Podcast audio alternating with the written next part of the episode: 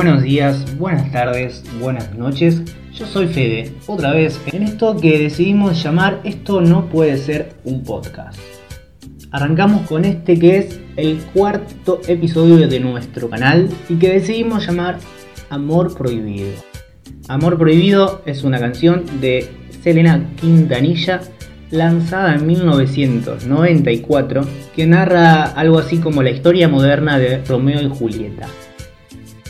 Habla de un amor prohibido, aparentemente por, por un prejuicio de la sociedad en el cual por ser de distintas sociedades no pueden amarse. Amor prohibido nos dice todo el mundo. Como siempre, les dejo un poquito de esta canción para que escuchen de lo que les estoy hablando.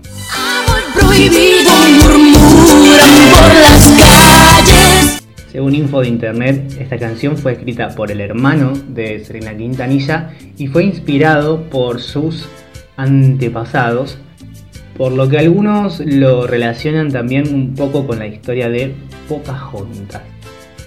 Aprovechando la canción y como siempre, vamos a desarrollar este capítulo alrededor del título de esta canción y vamos a hablar de los amores prohibidos amores prohibidos, ya sea por diferencias de edad, ya sea por diferencias ideológicas, ya sea por, por compartir el mismo sexo, prohibido por todos esos tabúes que impone la sociedad. Mirando un poco para atrás, ¿quién no ha tenido un amor prohibido? Prohibido por y para los demás. El amor cuando llega es amor, en su estado más puro y real. No importa la diferencia de edad, no importa las diferencias ideológicas, no importa el sexo, no importa más nada que el amor.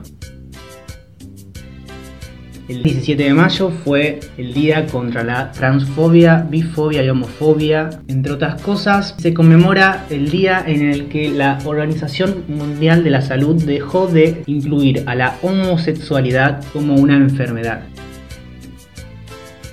30 años después y en pleno 2020, todavía existen países en los que la homosexualidad es ilegal, es penada por la ley e incluso hay países donde es penada con la muerte. Es ilógico que alguien nos tenga que decir a quién podemos y a quién no podemos amar cuando ni siquiera nosotros mismos podemos elegir a quién queremos o a quién podemos amar, ya que el amor es algo ajeno a nosotros, es algo que aparece, es algo que nace, es algo que se construye, no es algo que elegimos. La respuesta, como siempre, a estos amores prohibidos, a estos amores mal vistos por la sociedad, mal vistos por el otro, mal vistos por el ojo público, no es más ni menos que amar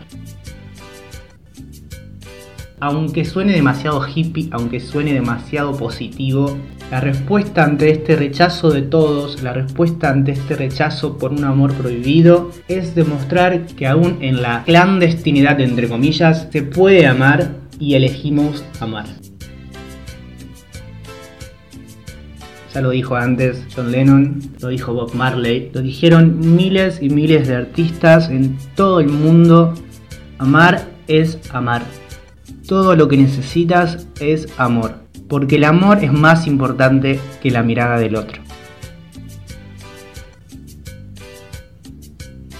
Los dejo con esto, los dejo pensando en casa, los dejo pensando en cuántas veces no nos atrevimos a amar o no nos permitimos amar solo por la mirada del otro. Yo soy Fede, como siempre les digo, los escucho en mis redes y nosotros nos escuchamos en un próximo episodio de esto que decidimos llamar Esto no puede ser un podcast.